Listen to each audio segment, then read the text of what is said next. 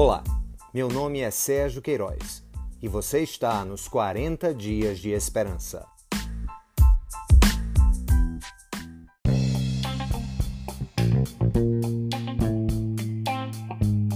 Dia 17 Mulher Maravilha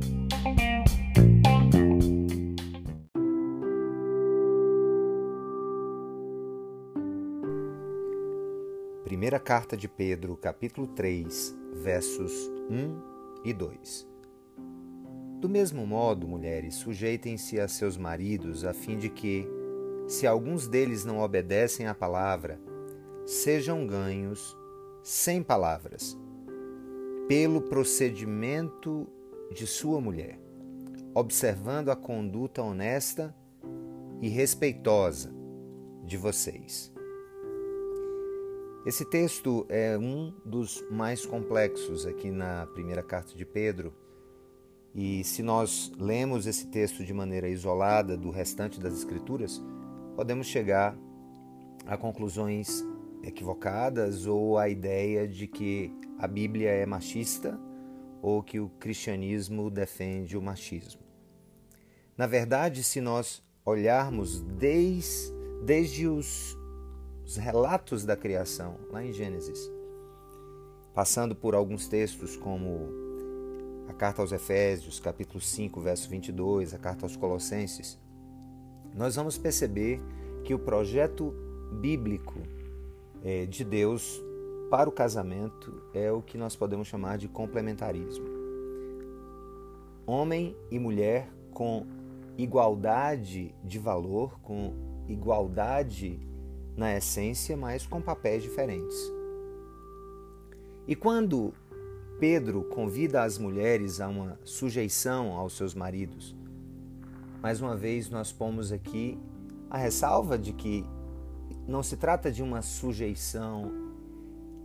que quebre os princípios das Escrituras, não se trata de uma sujeição cega, mas Aqui nós vamos perceber que a relação homem e mulher no casamento, ela é identificada com a relação de Cristo e a igreja. Portanto,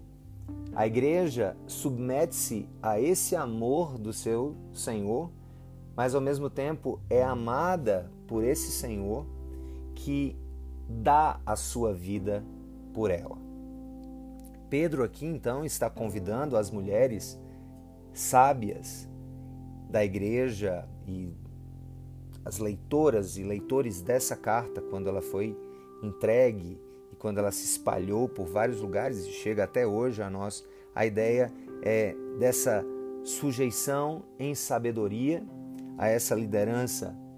dentro do lar.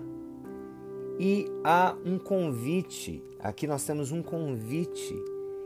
que essas mulheres que porventura são casadas com homens que não são tementes a Deus ou que não conhecem o Evangelho, que elas possam, através do procedimento de sua vida, da sua conduta honesta e respeitosa, possa ganhar esse marido sem palavra, já que eles não são convencidos pela palavra, que elas, através do seu bom proceder como servas fiéis do Senhor, possam convencer sem palavras aos seus, aos seus maridos que Jesus Cristo é, é o Senhor.